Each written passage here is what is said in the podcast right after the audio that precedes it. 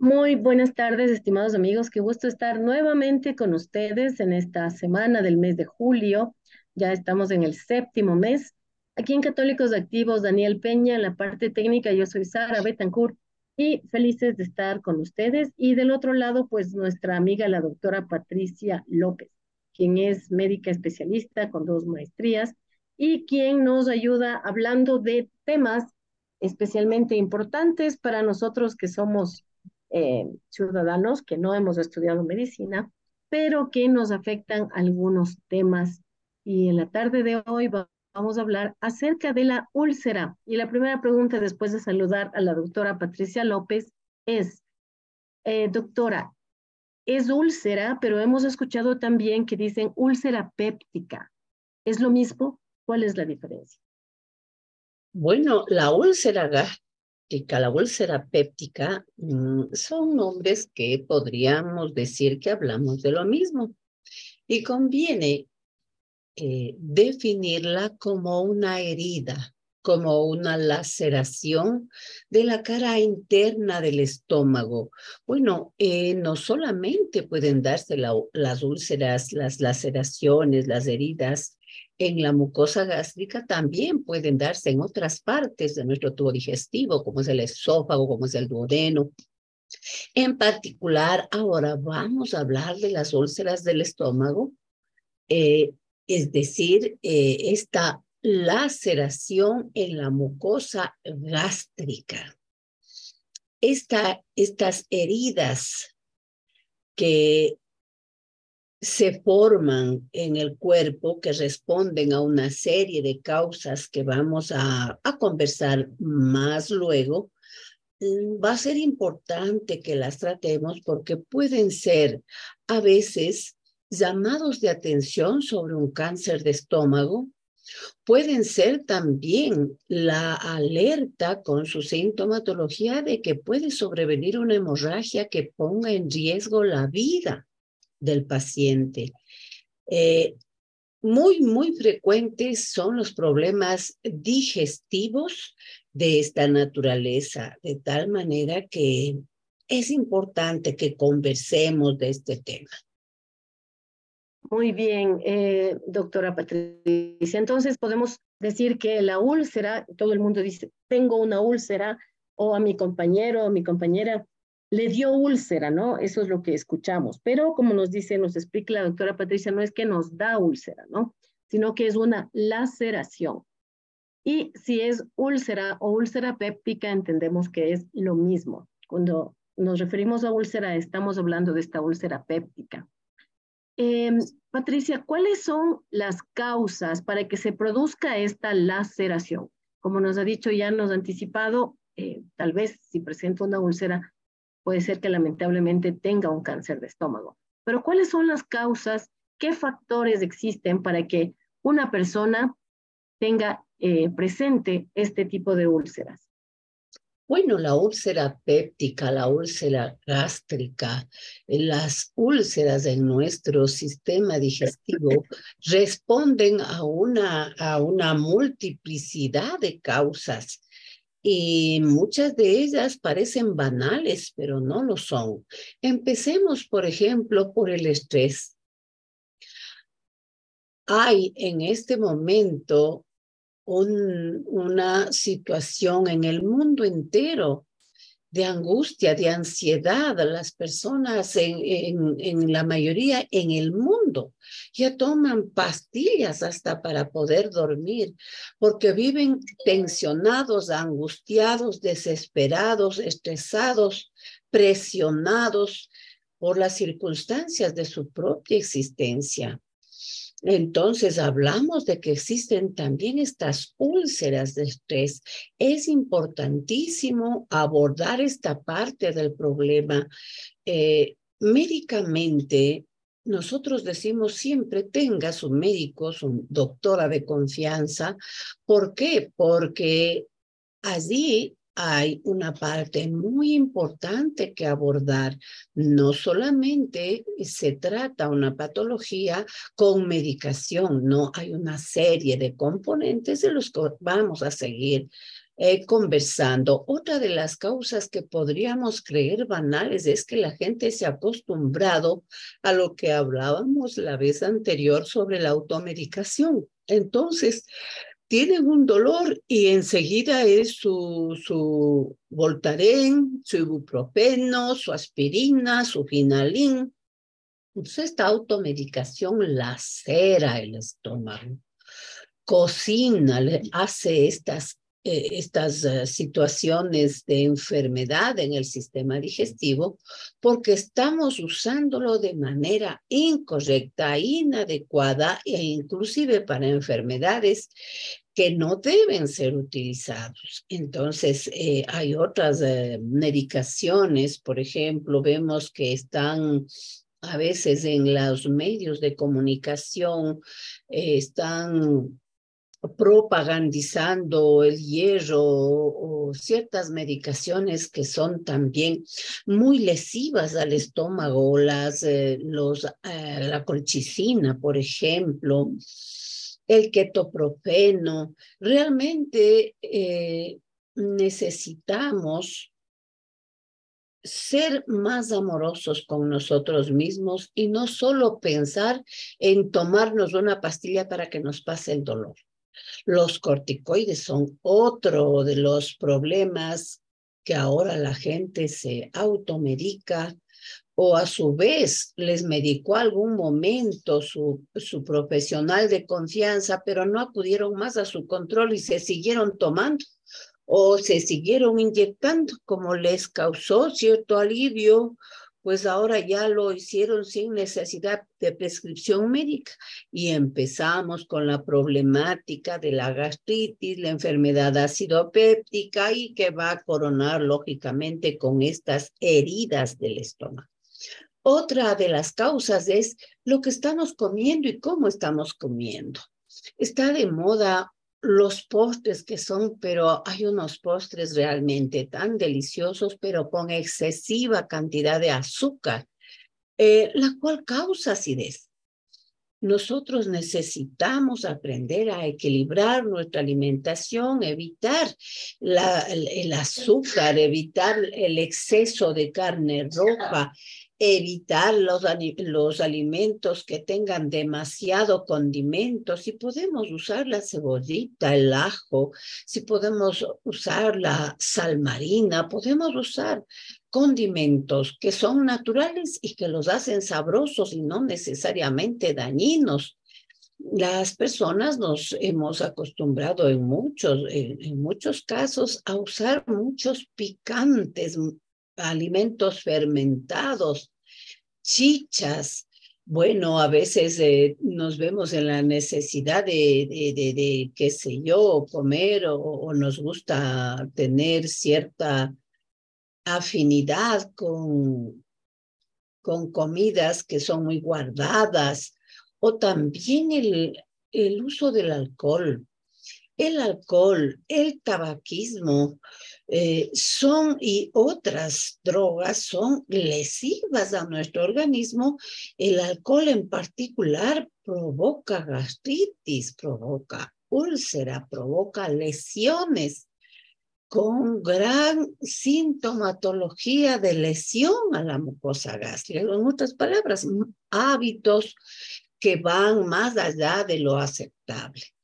Otra de las causas puede ser un tumor, puede que la persona ni sepa, pero como se acostumbró a tomar su omeprazol, y con eso no va ni al médico ni nada, simplemente le pasó el dolor y conforme ya dice, inclusive se acercan a la consulta y dicen, doctorita o doctor, por favor, darame mis omeprazoles.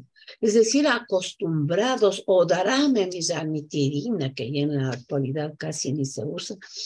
Entonces, ¿qué estamos observando? Que estamos tapando un cuadro en lugar de estudiar la causa y puede ser un cáncer que puede ser solucionable si es que se lo detecto oportunamente, pero si vivimos tapando estos cuadros recidivantes, recurrentes, con, con simplemente un, una cortina que, hace tapar el síntoma, nos estamos haciendo un daño. Otra de las causas también es el Helicobacter pylori, ¿no? Es una bacteria que en realidad está en más del 75% de la población, pero no a todos provoca la enfermedad acidopéptica y la úlcera, no.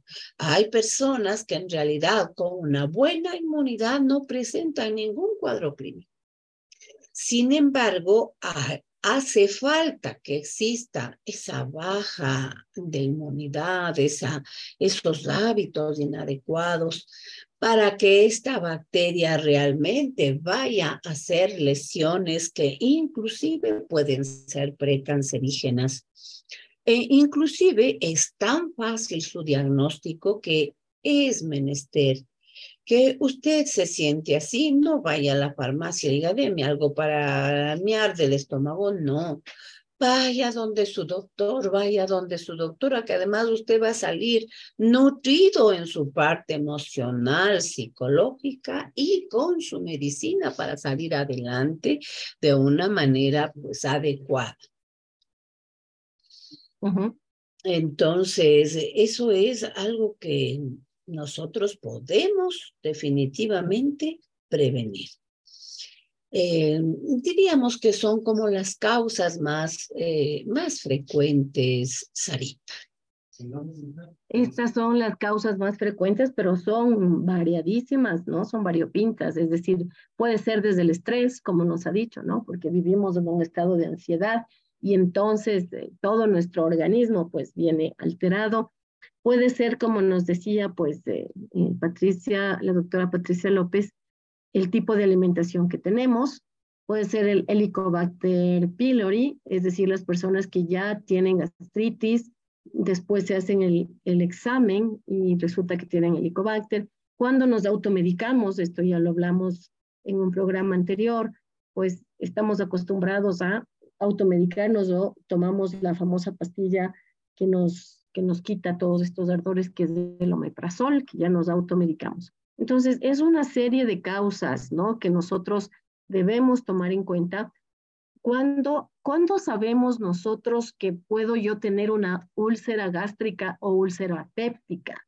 Porque puede ser que yo digo, ah, me cayó algo mal, es que estoy muy estresada, eh, me arde el estómago, me voy a tomar un omeprazol. ¿Cuándo sé yo qué síntomas debo presentar para yo enterarme o sospechar que puede ser una úlcera eh, gracias, Sarita. Sí, es muy importante que nosotros sepamos que hay momentos en que las personas aprendemos a darnos cuenta y decimos, uy, necesito comer algo, tengo un dolor de vacío en el estómago. Otras personas, en cambio, dicen que será apenas como alguna cosita, siento una saciedad enorme me siento como, como zen, esa sensación de zenura, o vinagreras, una, molestia, un dolor quemante, como con ardencia, urente en la boca del estómago. Em, hay personas en las que solo tienen molestias que no pueden definirlas muy bien y en el examen físico nos percatamos que en la palpación, justamente en el sector del estómago, en la boca del estómago, hay dolor y la persona nos describe el momento de la palpación, me duele, ahí es donde me duele. Eh, a veces hay mm, esa sensación, tengo como náusea, como náusea. Eh, y otras veces hay vómitos ya con, con, con sangre y con sangre roja rutilante, es decir, que no está hablando de que es un sangrado de la parte alta del tubo digestivo. Podemos tener también eh, que la persona deja pasar, deja pasar, se toma un antiácido, se toma cualquier cosa y sin embargo, siempre debemos observar nuestras heces y en las heces podemos ver que se han hecho como negras Allí estamos hablando entonces de que ya esa sangre se ha digerido a través de los jugos gástricos y ahora está saliendo ya en el proceso lógicamente de la digestión, dando esta coloración negruzca a las veces. Eh, eso, por, eh, eso también nos orienta muchísimo en el diagnóstico. Es eh, importante entonces que tomemos atención sobre estas sensaciones.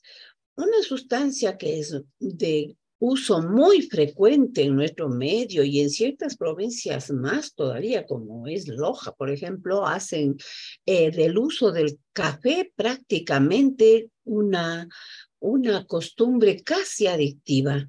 Y vamos a ver cómo la cafeína, que también tiene un efecto como droga, como es un estimulante, de hecho, va a lacerar esa mucosa gástrica. Entonces, nosotros tenemos que no conformarnos con aliviar esa sensación, sino más bien decir esto no está bien yo no quiero estar solo tomándome calmantes. Voy a conversar con mi doctora, algo me está pasando y quiero que lo descubran a tiempo. Claro, eso es importante, eh, Patricia. Usted nos dijo también en la primera parte de sus respuestas que las personas que toman, que comen mucho picante, por ejemplo, ¿no? Como ahora usted nos dice que las personas que venimos de Loja tomamos mucho café, es verdad. Yo puedo tomar hasta unas cinco tazas de café al día porque sí somos adictos al café. Y en México, por ejemplo, ¿verdad? No sé si usted tiene el dato. En México las personas comen mucho picante. Desde niños están comiendo picante, hay caramelos que tienen de tamarindo o no, pero tienen mucho picante.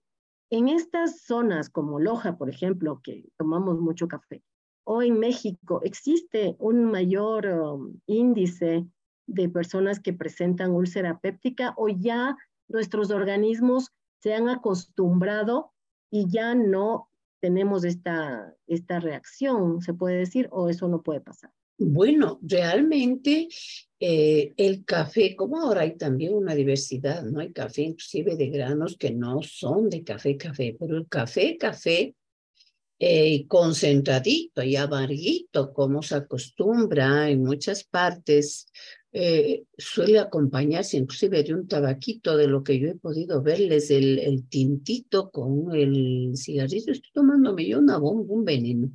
Estoy irritando mi mucosa gástrica. Entonces, si yo ya tengo ese hábito de tomar el cafecito, yo debo disminuir la frecuencia y la cantidad porque como decimos, está dentro de la familia de los estimulantes y estoy dañando a mi organismo.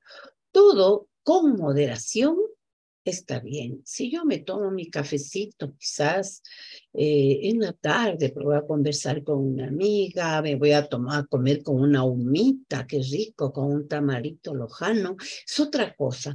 A que yo me tome cinco, seis tazas de café, porque entonces me estoy dando cuenta que estoy rompiendo la homeostasis, el equilibrio de mi propio organismo y me estoy haciendo precisamente dependiente de una sustancia para mi bienestar. ¿No? El bienestar no necesita de drogas ni de estimulantes. El bienestar es un estado de salud natural, jubiloso del ser humano, que viene desde dentro hacia afuera. A veces también bloqueamos con la ingestión de sustancias problemas de ansiedad, problemas de preocupaciones, problemas de angustias. Y es como si yo con esta sustancia tuviera la paz, tuviera la calma. Entonces hay que abordar eh, las causas de ese estrés, la causa de esa ansiedad, de esa angustia, de esa depresión. Y usted con su médico va a poder zafar esa válvula y va a poder sentirse libre. Por supuesto que sí, con mayor razón. Sabemos precisamente que en México, que eh, son muy, muy gustadores del chile, muy, y en nuestro medio también, yo cuando voy a los restaurantes que venden carnes, por ejemplo, el chorigol, por ejemplo, estas, estos restaurantes pues que, que venden estas, estos asados, me he dado cuenta que pasan unos condimentos cargados de pimienta realmente cargados de pimienta. Entonces uno se da cuenta que es precisamente por, por, porque ya las personas ya no nos vamos conformando con los sabores normales y cada día pues necesitamos algo más fuerte, más fuerte, más fuerte, más o menos como Ahora me contento un vinito, mañana quiero dos, mañana ya quiero un canta claro, pasado mañana un whisky y después ni el whisky me va siendo suficiente, porque el organismo es así. Nosotros necesitamos educar a nuestro cuerpo y no que nuestro cuerpo pues nos nos, eh, nos eh, le aceptemos como, como un hijo. Al, al cuerpo hay que educarle como a un hijo ser con él amorosos, pero a la vez disciplinados y enérgicos para mantenerlo sano y libre de vicios. Esto es también muy bueno, eh, Patricia, debemos nosotros también ser disciplinados. Esto es verdad, ¿no? Y bueno, tratar de no consumir tanto ají, porque así como el café, las personas que consumen ají, todo eso, ¿no? Exacto, que consumen ají es como que necesitan un ají más fuerte y más fuerte y más fuerte. Entonces, así mismo es. Y vamos a tener que eh, controlar un poco eso. Cuando yo me doy cuenta, ¿no? Que tengo estos síntomas de ardor, como nos decía la doctora Patricia López, ardor, siento un vacío, yo ya debería estar sospechando que algo pasa y no simplemente tomarme la pastilla que me han recomendado o estas leches o líquidos que tomamos, sino que ir al médico, pero a veces tenemos miedo de ir al médico porque no sabemos qué exámenes me irá a pedir, eh, ¿será que me mando una endoscopía? Las endoscopías son dolorosísimas. Yo escuché a mi tía, a mi abuelita, que eso es terrible, entonces voy con miedo. ¿Qué debemos esperar, Patricia? Cuando voy al médico, tengo estos síntomas y ya tengo la responsabilidad sobre mi propio cuerpo y entonces digo, no, tengo que ir al médico. ¿Qué debo esperar? Bueno, cuando usted va a su médico, lo primero que uno, si va con este cuadro recurrente, porque generalmente los problemas ulcerosos, gástricos, pépticos, tienen eh, ciertas recidivancias, vuelven a repetirse. Ya, yo quiero, no, no me voy definitivamente porque puede ser que hay alguna novedad. Entonces, primero, Acordémonos de evitar la automedicación porque tenemos los efectos indeseables. El mismo tiene un montón de problemas que da de efectos indeseables. Y nosotros desconocemos y decimos, ¿por qué me dolerá la cabeza? ¿Por qué estaré con ronchas? ¿Por qué me habrá salido por acá unos puntitos? ¿Por qué ahora me dicen que me disminuido los glóbulos En realidad, la mejor cosa, primero, no se automedique. Vaya con su médico de confianza, vaya con su doctora, que usted primerito va a sentirse mejor solo de saber que está atendiéndose amorosamente a sí misma. Bueno, el médico va a proceder a hacer un historial clínico de este proceso si ve que es un proceso banal, probablemente use medicina natural. En la actualidad, en la medicina, pues ya se recibe lo que es los módulos de medicina natural, medicina ancestral, porque uno tiene que tratar de, no agredir al cuerpo, sino de buscar, lógicamente, devolverle al equilibrio. Eh, es un problema recurrente, es un problema que está presentándose cada vez. Entonces decimos, a ver, primerito, primerito, vamos a ver si usted tiene esta bacteria. Y le vamos a pedir, nosotros decimos, un antígeno de Helicobacter pylori en heces. Vamos a pedirle este examen para saber si esta bacteria, unido a los otros factores que de hecho están en la vida de esta persona, le están provocando este problema. Eh, o también se le pide anticuerpos eh, eh, contra el Helicobacter pylori, que lo vamos a, a estudiar en sangre le vamos a pedir sangre oculta en heces, porque si la persona encima de eso ha bajado de peso, nos estamos dando cuenta que además eso está en baja de peso. ¿Será porque dejó de comer? ¿Estará sufrida? ¿Tendrá tumores? ¿Qué será lo que está pasando? ¿Por qué está sucediendo esto? Vamos a pedirle entonces una endoscopía. Con esa endoscopía vamos a tener un histopatológico de las lesiones.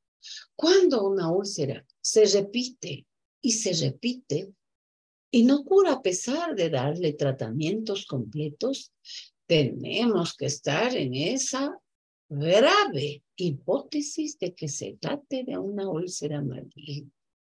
Vamos entonces a hacerle esos exámenes si sabemos que la persona tiene algún alguna, algún relato de una experiencia dolorosa que de su familia con respecto a la endoscopía, pues es exclusivamente un asunto de conversarlo con su médico y de que le envíe con un equipo de confianza en donde la persona sea realizada el examen bajo anestesia. No va a sentir absolutamente nada, no va a tener ninguna molestia y vamos a encontrar de que el, el el endoscopista puede trabajar con toda libertad buscando estas lesiones y tomando unas pequeñas, pequeñísimas muestras para tener la certeza de que se trata pues de un problema que no es maligno.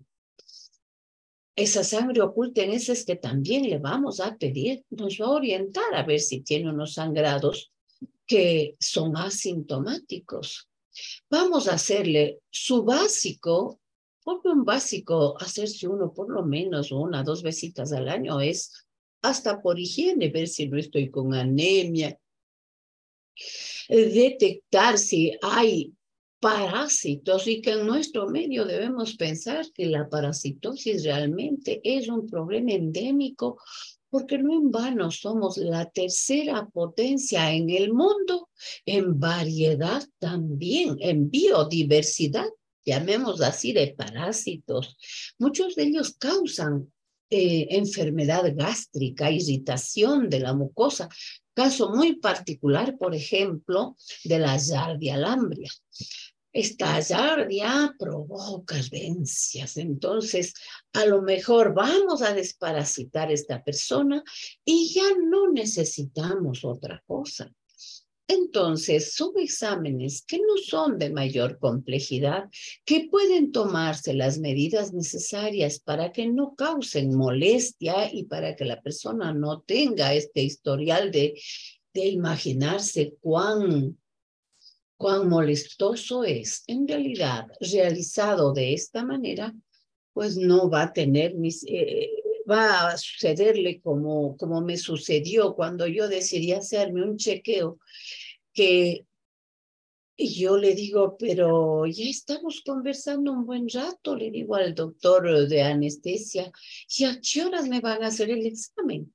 Y me dice, doctora, si usted ya salió, ya le hicimos el examen. Y esa es eh, mi experiencia cuando uno se hace lógicamente con las medidas necesarias para que no provoque eh, ninguna mayor molestia y tengamos un diagnóstico concreto, específico y abordarlo de manera oportuna y eficaz. Claro, entonces no tener miedo a las endoscopías si es que nuestro médico considera que es necesario y oportuno que es la forma en que van a poder observar, ¿verdad?, cómo están las paredes de nuestro estómago. Es la única forma, viendo, ¿no? Si ya eh, nuestro médico dice que tenemos una úlcera péptica, una úlcera gástrica, ¿qué es esto que son estos lástima, estas laceraciones, ¿no? En, en nuestro estómago, están laceraciones gástricas. ¿En qué consiste el tratamiento entonces? Eh, ¿Depende de, las causas o no?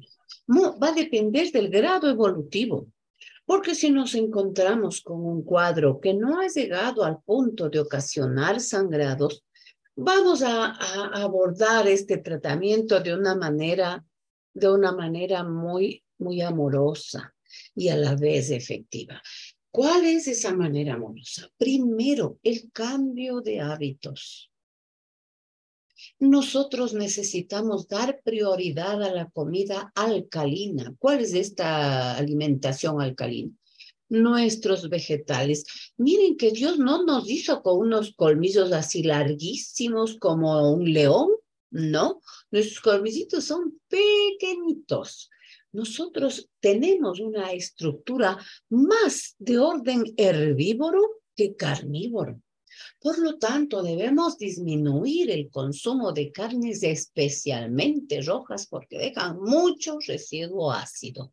Pero vamos a comer frutas, verduras, vegetales, todo lo que es gramíneas, que mejor tiernitas. Las carnecitas blancas, sabemos cuán buena es una corvina, cuán buena es una trucha. Qué delicia. Nosotros vivimos en el paraíso porque usted se va y escoge el animalito del mar más saludable. Le sugiero no comer el bagre, por ejemplo, porque el bagrecito es como el cerdo del mar. Come, pues, lógicamente los excrementos de otros peces, pero todos los demás son una belleza, un pargo, una trucha, las caritas, la corvina, tenemos realmente maravillas en el de, de nuestros mares y en los mercados de todo precio, sabor y color. La carnecita sí, pues de pollito, de pavito y todo esto. Qué mejor si podemos comer estos animalitos criollos que también nos encontramos de venta en los mercados. Porque usted conoce que ahora cuidarse es tan difícil cuando nos dicen que usan pesticidas, que usan herbicidas, que usan hormonas, que usan horrores, pero por lo menos en lo que dependa de nuestro conocimiento, busquemos la mejor alimentación posible para nuestra familia lo que decíamos, el cuidado alimentario, la parte de manejo del estrés. Cuando usted habla con su doctora, ¿qué es lo que va a suceder? Que no solamente crece una relación, sino que a través de una relación empieza la curación. Porque yo le puedo contar a mi doctora cosas que no le puedo contar a nadie de mi familia. sé perfectamente que la doctora tiene otra vida y ella pues nos da sus oídos de tal manera que nosotros podemos abrir esas válvulas que nos están acabando y muy probablemente tengamos el aporte de paradigmas que vengan a, cambiar la forma de abordar nuestra existencia. Todo médico recibe dos años de formación en psicología, en psicopatología, de tal manera que usted no piense que tiene que ir al psicólogo, no. Eso será para asuntos de gravedad. Usted puede tratar sus problemas que le están causando tanta ansiedad, tanto estrés con su doctor, con su doctor. Luego de eso vamos nosotros a ir ya después de haber abordado estrés, alimentación, hábitos, vamos y, siempre acordarse de evitar las cosas lesivas para su organismo, la comida chatarra, las hamburguesas, estos excesos que, de alcohol, o sea, empezamos con una cervecita y acabamos con unas cuantas, lógicamente dañándonos nuestros nuestro estómago porque sabemos que tienen del 5 al 15% de grado alcohólico. Bueno, luego de esto, ¿a dónde vamos a ir? Vamos a ir primero a una medicina suave, natural, si es que el cuadro lo amerita. Entonces podemos usar, por ejemplo, la col morada, que esta se licúa con la papita que tenemos en nuestro medio, la papita bien lavada, rallada, se hace un jugo de estas dos, de estos dos vegetales tan sanativos y nos vamos a tomar un vasito en ayunas en la mañana, otro vasito en la noche. Podemos usar como agua de tiempo los tés de, por ejemplo, de ortiga, de llantén, de manzanilla, son test desinflamatorios, porque de hecho nuestro sistema digestivo está inflamado. Además, estas sustancias, por supuesto, con la debida prudencia, van a ser una depuración de nuestro cuerpo va a desinflamar no solo el sistema digestivo, todo nuestro cuerpo con el cambio de hábitos, muy probablemente ni siquiera necesitemos medicación. Bueno, hay personas que prefieren la medicina homeopática, por ejemplo, igual se utilizan también medicinas de extracto natural, como son el licopodio, se usa también el, el bismutum. En general, los antiácidos se usan más bien como sintomáticos, pero si vamos a la causa del problema, mientras menos medicinas tenga que usar, pues mejor. Ahora, en últimas circunstancias, vamos a suponer que yo estoy sangrando. El endoscopista entra con la condición y capacidad de cerrar esos vasos de tal manera que no solamente es un estudio que nos sirve de investigación, sino también de tratamiento, si es que se trata de ese nivel de gravedad.